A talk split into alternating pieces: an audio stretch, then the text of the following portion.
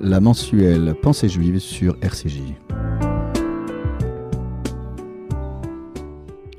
Bonjour chères auditrices et auditeurs de RCJ, bienvenue dans la page de Chavruta, même si comme vous le savez je suis tout seul pour euh, le moment, euh, cette page de pensée juive, eh bien je vous y invite euh, tout simplement pour partager quelques réflexions. Et je voulais aujourd'hui parler de fraternité, vous me direz, c'est d'une banalité incroyable, mais il est vrai que dans cette période du Homer, euh, où nous sommes censés euh, réfléchir sur le kavod, sur l'honneur que l'on se doit les uns aux autres, il n'est pas inutile de parler de fraternité, non seulement parce que liberté, égalité, fraternité, encore qu'on aurait peut-être préféré mettre le mot fraternité euh, en première position, surtout par les temps qui courent. Et j'ai une pensée toute particulière, bien évidemment, euh, pour euh, les blessés de Méron, à qui nous souhaitons une prompte guérison, et une pensée aussi toute particulière pour la police, qui ces temps-ci traverse une période d'épreuves difficiles. Et j'ai pour habitude, lorsque je me retrouve avec eux euh, ou avec les gendarmes ou les militaires, de leur dire qu'ils sont les derniers remparts de la République et euh, en tant que dépositaires de l'autorité publique, eh bien tous les samedis matins, nous prions euh, pour qu'ils puissent défendre en tout lieu et à tout instant le droit et la liberté. Alors, je disais fraternité.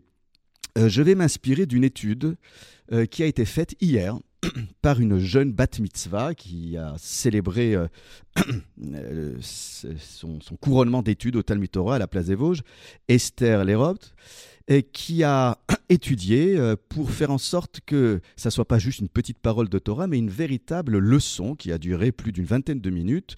Une leçon parce que l'accès à la connaissance, c'est le pouvoir. Il ne s'agit pas juste de dire euh, je fais entendre ma voix pour parler ou pour chanter. Non, c'est incarner un message, être porteur de valeurs qui permettront à tous nos jeunes filles, en particulier également à nos, à nos jeunes garçons, d'incarner un judaïsme ancestral qui n'a pas honte de ce qu'il est, euh, non pas juste au sein de la synagogue, mais dans tous les lieux où il pourrait être confronté à la différence. Cette différence, euh, c'est euh, bien évidemment celle que nous pouvons voir dans nos familles, parce que deux frères, deux sœurs, deux membres de la même fratrie sont différents. Et c'est précisément sur ce sujet que cette jeune bat mitzvah, en parlant précisément euh, euh, de la relation conflictuelle entre Jacob et Ésaü, euh, nous a invités à, avancer, avancer dans une histoire compliquée, en, évoquant aussi le rôle de Rebecca, qui, en tant que mère de Jacob et Ésaü, va jouer un rôle considérable et c'est dans cette fratrie qu'elle va prendre toute, sa, toute sa force. Alors, Bien évidemment, les différences physiques, elles sont évoquées dès le début. Euh, à travers euh, la description physique d'Ésaü qui est roux à la naissance, euh, qui est déjà Esav, ça vient du verbe laasot, faire, qui est déjà fait, qui est déjà trop fait même, qui est, euh, euh, même s'il est déjà né extrêmement poilu, donc tout est trop accompli. Euh, il n'y a plus de, de je dirais, de, de, de, possibilité à, à, parfaire les choses. c'est bien sûr l'incarnation de la matérialité, alors que Jacob est l'incarnation de la spiritualité. Mais là encore, il est bon de rappeler que si ces différences doivent être respectées, il n'en est. Euh, il, appartient aux, parents, euh, et je dirais euh, même à Jacob, d'inviter Ésaü à s'asseoir dans la tente de Jacob. Ce n'est pas parce que Ésaü est un homme des champs qu'il court, qu'il est investi d'une énergie très particulière, que pour autant il serait incapable de s'asseoir sur une chaise. Alors Esther le dépeignait comme, je vais rester à la jeune Baptiste, le comme quelqu'un d'hyperactif. Mais nous savons que même avec les hyperactifs, il y a des moments où on peut se poser ou se reposer. Euh, là où euh, notre jeune Bat Mitzvah soulignait euh, ce verset, Vaïgdelu Aneharim, ils grandissent. Alors, est-ce qu'ils grandissent chacun de leur côté ou en même temps? En tout cas, ce qui est sûr, c'est qu'à travers le commentaire de Rachi, nous pouvons voir que les parents sont peut-être ont mis trop de temps à pouvoir distinguer l'un de l'autre et à vouloir transposer le même moule éducatif sur les deux enfants sans tenir compte des différences, sans pouvoir aussi, euh, euh, je dirais, les, gommer, bien au contraire, euh, les respecter sans vouloir amplifier une qualité par rapport à une autre, il aurait été peut-être possible de trouver un point d'entente. vous savez, le verbe grandir, je l'ai rappelé euh, à la jeune bat hier, le verbe grandir, vaïgdal, hein, euh, gadol, euh, on le voit à propos de Moïse, il est répété à deux reprises. Une fois pour marquer la croissance physique de Moïse, d'autres commentaires disent c'est aussi l'élévation au plus haut rang du palais de Pharaon, mais la deuxième fois, le verbe grandir est lié. Vous savez, quand vous regardez les signes musicaux, parce qu'il n'y a pas de ponctuation dans le texte biblique, les signes musicaux indiquent les césures. Je vous invite à, lire euh, la traduction de Méchonique qui respecte précisément ce qu'il appelle les blancs musicaux, c'est-à-dire les césures. Et c'est comme ça que vous pouvez voir euh, les liens et les binômes ou les triptyques. Eh bien, la deuxième fois où il y a le verbe grandir concernant Moïse, euh, c'est un verbe qui est lié à un autre verbe, c'est celui de sortir en direction de ses frères. Ce qui grandit, ce qui fait grandir Moïse, c'est la confrontation au monde extérieur, c'est la confrontation à la souffrance. Il faut la regarder en, euh, face, la souffrance. On ne peut pas, euh, d'une certaine manière, parce qu'on serait enfermé à la synagogue ou à la yeshiva, euh, ne pas regarder en face le monde. Et même si parfois le monde est laid, il faut pouvoir le regarder en face. Et c'est vrai que euh, j'ai pour habitude de rappeler à chaque fois que le Rav Kook donne la définition euh, du bien, non pas en disant qu'il y a nécessairement absence du mal, mais c'est pour, par contre le mal vaincu. Et donc ici, il ne s'agissait pas euh, euh, d'étouffer Ésaü, on aurait pu tout à fait accompagner euh, cette énergie. Une énergie, ça s'accompagne. On le voit bien dans le Talmud, on dit que quand on est sanguin, c'est-à-dire qu'on est semé, on est prompt à la colère ou quand on a une, une énergie comme ça qu'il faut canaliser, il y a des métiers plus que d'autres qui pourraient intellectuellement ou manuellement canaliser cette énergie. Hélas, euh, il est vrai qu'Ésaü ne prend pas la bonne direction, euh, mais euh, en même temps, ce qu'on peut voir, c'est qu'il y a un véritable problème psychologique qui n'est pas né avec Isaac et Jacob.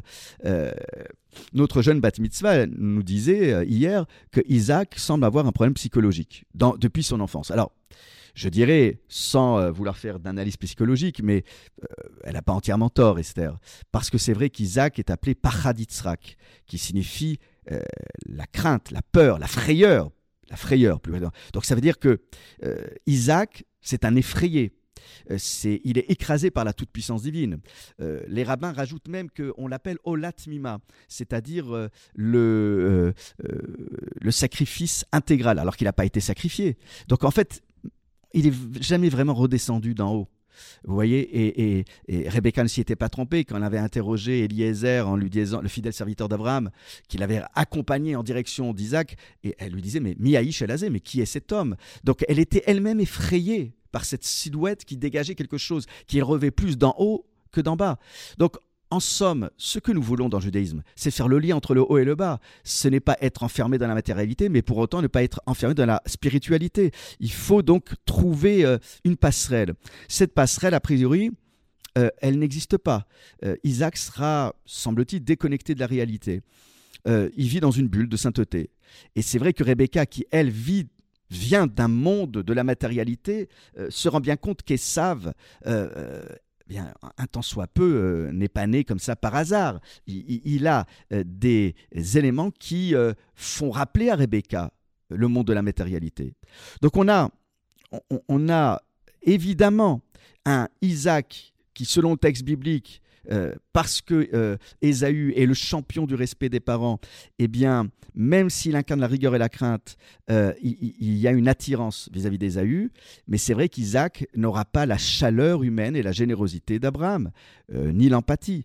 Donc, on a, on, a une relation difficile entre les frères, mais qui n'est pas aidée par un couple qui lui-même vient, j'allais dire avec ses casseroles, c'est un peu fort comme mot, mais ils, viennent tous les deux, Isaac et Rebecca, avec euh, des parcours euh, euh, qui n'ont pas été des longs fleuves tranquilles. Donc, tout cela pour dire que Ésaü et Jacob ne sont pas aidés. Et c'est pour cela qu'on dit, ils ont grandi, en somme, ils ont grandi trop vite, sans qu'on puisse accompagner cette énergie grandissante. Et Bien évidemment, euh, les commentaires disent qu'avec la mort d'Abraham, euh, c'est la chute d'Ésaü. Ésaü était très attaché à son grand-père, et comme par hasard, c'est avec la mort d'Abraham qu'il y a un tournant, euh, voilà, terrible, terrifiant. Tout cela au moment même où Ésaü s'approche de Jacob et qu'il aurait pu avoir peut-être une, un rapprochement possible autour de ce plat, mais manque de peau, si je peux m'exprimer ainsi. Bah, c'est le plat de lentilles normalement euh, le plat dans l'endeuillé. Et Jacob le prépare, parce que vous savez qu'un endeuillé ne peut pas se préparer pendant les sept jours euh, un, repas. Donc, manque de peau, eh bien, il y a ce plat. ce plat à propos duquel Ésaü est incapable de poser un regard, vous voyez? Il n'y a, pas de regard possible. Euh, il, dit euh, Fais-moi avaler de ce rouge. Il lui donne même pas le nom de l'aliment. Alors, on aurait pu s'interroger pourquoi Jacob n'a pas fait de la pédagogie, pourquoi Jacob n'a pas expliqué la symbolique? Peut-être que c'était le moment de, prendre le temps d'étudier avec son, avec son frère et d'utiliser un prétexte, c'est-à-dire un aliment qui a une symbolique forte dans la tradition euh, ancestrale, abrahamique. eh bien, il n'y a rien il n'y a rien, et puis il y a cet échange de droit d'aînesse. Alors je ne vais pas polémiquer sur cette question. Mais comme par hasard, quand Rebecca est elle-même confrontée à des contractions difficiles, elle aurait pu se confier à son époux Isaac, il était lui-même prophète, il aurait été capable. Non, Là aussi, pas de communication. Elle va consulter Dieu. Elle va, selon les textes, euh, étudier la question avec, euh, ses, euh, avec ces éléments spirituels qu'on peut retrouver dans la yeshiva, cet endroit où on vient se ressourcer avec Shem et Ever. Donc Rebecca est allée étudier, Rebecca est allée consulter Dieu, Rebecca est allée entretenir un lien d'intimité avec Dieu, alors que le lien d'intimité euh, qui existait entre elle et son mari aurait pu aider à l'explication, voire l'interprétation des contractions difficiles. Donc on a, on a une histoire qui se répète. Rebecca euh, qui est confrontée à une incapacité à poser un regard sur des contractions, euh, ces enfants qui s'entrepoussent dans, dans son ventre, et qui, au lieu d'aller partager ça avec Isaac, va chercher la réponse chez Dieu, pourquoi pas. Et de l'autre côté, on a un Ésaü qui est euh, pas capable euh, de, de, porter un regard pour percer le sens symbolique de ce plat dont il ne connaît pas le, euh, sens. Et là aussi, euh, Jacob aurait pu euh, prendre le temps de se tourner vers lui et de partager le secret le secret des lentilles. Donc, on a d'une part le secret des contractions dans le ventre de Rebecca et d'autre part le secret de la symbolique des lentilles. Vous voyez? Donc, des secrets parfois c'est pas mal de les partager, non pas avec le monde entier, mais avec quelqu'un qui nous est cher. Un secret, c'est euh, euh, un sens allusif, c'est le sod, c'est le, le secret, mais dans le sens noble du terme, bien évidemment. Voilà. Donc, euh, la fraternité, c'est pouvoir partager quelque chose, c'est pouvoir faire un premier pas pour transmettre un message, partager une interprétation. Ésaü aurait été sûrement capable d'entendre, même s'il disait je vais mourir, j'ai, enfin, en somme, j'ai faim. Il, était désespéré. Les commentaires sont très durs en disant qu'il qu'il avait commis des meurtres. Mais et qu'il avait mal tourné, mais tout ça parce qu'il était effondré. Son point de repère, c'était Abraham, le grand-père. On a tous eu dans nos vies des références spirituelles dans nos familles, et parfois, ce n'était pas toujours nos parents, c'était un ancêtre, un patriarche, une matriarche. Voilà, on va se retrouver euh, juste après une petite pause rafraîchissante musicale. À tout de suite. Sometimes I lay under the moon and thank God I'm breathing. And then I pray Don't take me soon, cause I am here for a reason. Sometimes in my tears I drown, but I never let it get me down. So when negativity surrounds, I know someday it will all turn around because all my life I've been waiting for, I've been praying for, for the people to say that we don't wanna fight no more, there'll be no wars children will play. One day, one, one day, one day, one day, one day, one day, one day. When things all change, treat people the same. Stop with the violence, stop with the hate. One day we'll all be free and proud to be. One day,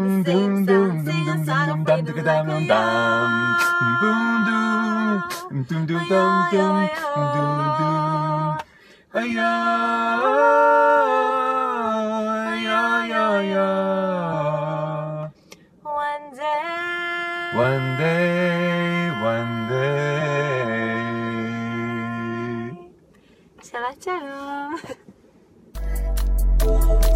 RCJ. Nous voilà de retour après cette page musicale de ce couple que nous aimons, le couple Yonina, et nous leur souhaitons un grand Mazal parce qu'ils ont une petite fille. Voilà, et une fois n'est pas coutume, c'était en anglais. Euh, ils alternent entre l'hébreu et l'anglais. Voilà, c'est toujours un plaisir de les écouter, ces voix qui s'entremêlent. Et c'est aussi cela le partage au sens de l'intimité d'un couple. Vous savez, le chant, on dit shir le chant. Hein. Quand vous permutez les lettres, ça fait euh, yachar, droit. Mais il y a quelque chose d'encore plus fort que le chant. C'est la zimra, vous savez, euh, les mirotes de Shabbat. Pourquoi il faut chanter autour d'une table shabbatique? Parce que c'est aussi un acte d'une grande intimité. Et le Shabbat, c'est l'intimité euh, par excellence, avec euh, des lumières qui viennent chasser l'obscurité, qui viennent euh, chasser toutes les embûches qui se, parfois, qui se dressent dans le chemin d'un couple, dans le chemin d'une famille. On redécouvre son conjoint, on redécouvre ses enfants. Et les Zmiroth, chanter avec son conjoint et, les enfants, ça n'a l'air de rien, mais Zimra, Zain Memresh, c'est couper c'est couper court à toutes les ondes négatives. Voilà, on chasse les ondes négatives. Shabbat, c'est vraiment le moment euh, idéal pour euh, se retrouver euh, en, se, en se déconnectant de tout ce qui fâche, de tout ce qui nous éloigne. Et vous savez, quand les explorateurs sont venus ramener vous savez, cette grappe de vigne, quand ils ont exploré la terre d'Israël, qui était la terre de Canaan, euh, l'injonction, euh, l'injonction vers leur feuille de route, c'était Kechum Zimra Taaretz. Prenez le champ de la terre, voyez? Donc c'est intéressant qu'une terre aussi, elle est capable, elle est capable de, de, nous réunir ou parfois de nous opposer. Il y a un lien charnel avec la terre. Donc voilà, les Zmirotes, le champ.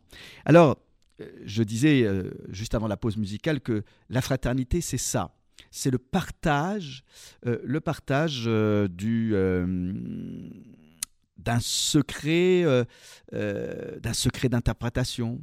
Donc je parlais des lentilles ou de quelque chose qu'on ressent. C'est les contractions de Rebecca, voilà. Et je dis souvent aux fidèles de la communauté, parfois il y a des gens qui qui racontent leur vie privée, qui étalent leur vie privée en pensant que les gens vont aider. moi, je leur dis souvent, vous savez, il y a deux possibilités. Ou vous communiquez votre mal-être à votre conjoint pour pouvoir précisément euh, aller euh, de l'avant, ou, et ça peut arriver aussi, euh, on, a, on, arrivé, on est arrivé à un stade où on n'arrive plus à communiquer, bah, n'allez pas chercher une oreille attentive parmi vos amis, ni même à la synagogue pour faire les cancans d'une communauté. Bien au contraire, vous prenez une tierce personne, une tierce personne mais professionnelle, un thérapeute, digne de ce nom. Voilà. Donc ici, le partage, bon, bah, et Rebecca, elle est allée chercher euh, une réponse euh, chez Dieu, donc on ne pouvait pas trouver mieux, c'est vrai, mais voilà. Alors, je voulais euh, poursuivre cette réflexion avec vous en me retrouvant avec cet ouvrage de, mon ami le rabbin Journeau, qui habituellement est mon contradicteur dans cette ravouta. Et dans son livre Le judaïsme comme apport pour l'humanité tout entière, euh, il évoque euh, l'apport du judaïsme à l'humanité dans cet ouvrage. Euh, il, évoque quelque chose d'intéressant à propos d'une notion qu'on pourrait rapprocher de celle du partage que nous avons évoquée il y a quelques instants. Vous savez,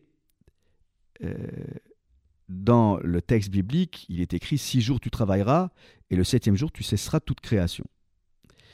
Et la Mechilta, le commentaire de la Mechilta sur le livre de l'Exode, nous dit, au nom de Rabbi Yuda Anassi, que euh, Israël a reçu l'ordre de travailler durant six jours, tout comme il a reçu celui de se reposer le jour du Shabbat. C'est donc que le travail comme le repos participe, nous dit Rabbi Journeau, participe donc du bon équilibre de l'homme et de son nécessaire dévouement à Dieu. Euh, grand est le travail, car il honore ses artisans, dit le Talmud. Et euh, on a, l'idée que Dieu ne fit briller sa shérina, sa présence divine sur les enfants d'Israël, à partir du moment où ils vont travailler. C'est-à-dire euh, bah, la construction du sanctuaire. Aime le travail, nous dit le Maxime des Pères. Donc vous me direz, mais quel rapport avec euh, ce que nous avons évoqué précédemment? En somme, c'est vrai que euh, je parlais du Shabbat en tant que temps de partage pour le couple, euh, voilà, c'est un temps de fraternité. Mais le travail aussi, c'est un temps de fraternité. Et je pense qu'en tant que juifs, nous devons, si nous sommes employeurs, si nous sommes euh, dépositaires d'une quelconque autorité sur des gens qui nous sont subordonnés, il faut jamais oublier de partager un temps de fraternité, sans pour autant euh, se départir de l'autorité qu'on a pour faire avancer le boulot. Et c'est vrai que c'est important de le dire parce que les, temps sont durs, sont difficiles, et on, doit mettre en valeur la valeur du travail. Hein, c'est une valeur qui nous a été transmise euh, depuis tous les temps et j'ai cité les commentaires il y a quelques instants. Mais ce n'est pas pour autant qu'on doit se départir de cette fraternité dont je parlais il y a quelques instants. Ce temps de fraternité, ce temps de partage, on peut l'avoir quelques instants avec euh, les gens qui travaillent avec nous, avec euh, nos employés, avec ceux qui nous sont subordonnés. Un temps de partage, c'est un petit enseignement, une petite réflexion, euh, un ouvrier a tout à fait les mêmes capacités d'être réceptif à une parole de Torah, à une parole de réflexion. Donc j'engage, par exemple, dans tout là, ça se fait très couramment à New York ou dans les buildings où il y a des gens qui travaillent, il y a des temps où on se retrouve pour le café, mais pour un temps d'étude. voyez? Et ça, c'est cette capacité à partager qui entretient le sentiment de fraternité. Ce sentiment de fraternité, il est encore plus fort dans les parachiotes et les sections bibliques que nous allons euh, lire ce Shabbat, Be'er Bechokotai. On va terminer le livre du Lévitique. Et, c'est vrai que cette montagne du Sinaï, le fait qu'on mentionne la montagne du Sinaï, alors que toutes les lois ont été données au mont Sinaï, euh, c'est là encore pour nous rappeler non seulement que les lois du repos shabbatique pour la terre, cette fois-ci, sont euh, constitutives de l'équilibre, de l'harmonie économique d'un pays et de sa spiritualité, mais c'est aussi pour nous rappeler, mes chers amis, que ce moment euh, du mont Sinaï était un temps de partage. On était tous à égalité. Il n'y avait pas les sachants et ceux qui ne le savent pas. Il n'y avait pas les princes d'un côté, les notables et le petit peuple de l'autre. Vous voyez, la montagne du Sinaï, c'est la montagne, montagne pardon, du rassemblement. Et euh, c'est vrai que quand Moïse se retrouve devant le buisson ardent, rappelez-vous, euh, Dieu lui dit, tu sais, je serai avec toi. Je serai avec toi et quand tu auras fait sortir le, peuple d'Égypte, le peuple d'Israël, vous servirez Dieu sur cette montagne, sur cette montagne. Alors c'est vrai que Moïse n'a pas tout de suite accepté cette mission, mais ce qui est sûr, c'est que ici, nous avons un esprit aussi de partage, comme pour dire euh, à Moïse, qu'il faut assumer la double responsabilité de la délivrance et du don de la Torah. En fait, ce que nous disent nos commentaires, c'est l'idée que Moïse a été choisi pour amener le peuple à servir Dieu sur cette montagne. La sortie d'Égypte, la, délivrance de l'esclavage, euh, tout ça, tout cela n'est qu'une des phases de la délivrance absolue. Dans la Torah révélée au Sinaï, eh bien, va nous démontrer l'autre face, la marche vers la rédemption. Et nous sommes à quelques jours de la fête de Shavuot, la réussite du projet de Dieu pour son monde et pour l'homme qu'il a créé. Ces deux faces sont donc inséparables et elles vont euh, se combiner, s'entrelacer pour s'épanouir euh, au maximum euh, en Israël. Mais je dirais qu'on ne pouvait pas arriver en terre d'Israël sans qu'on soit capable déjà de faire acte de fraternité devant la montagne du Sinaï. C'est-à-dire, selon euh, les commentaires, Khalek a fait, se soucier non pas de sa part, mais de la part belle dévolue à l'autre. Tout le monde devait être à équidistance, tout le monde devait pouvoir entendre avec la même qualité d'écoute, la même qualité de réception le message de la Torah. C'est uniquement à cette condition qu'on pouvait prétendre à accéder à la terre d'Israël tant de fraternité, tant de partage, tant de rassemblement. Mes chers amis, c'est ce que je vous souhaite, c'est ce que nous nous souhaitons dans ces moments très compliqués où nous devons rester euh, les uns avec les autres encore plus fraternels. Je sais qu'en théorie, c'est bien beau de le dire, mais qu'en pratique, nous sommes une belle communauté, mais parfois euh, nous avons comme ça des penchants à, aller chercher plus ce qui nous divise que ce qui nous rassemble. Eh bien, soyons tous Behar Sinai, comme au premier jour devant la montagne du Sinaï, je vous souhaite très sincèrement et du fond du cœur un très bon Shabbat Shalom et à très vite. Au revoir. RCJ, à l'écoute de votre vie.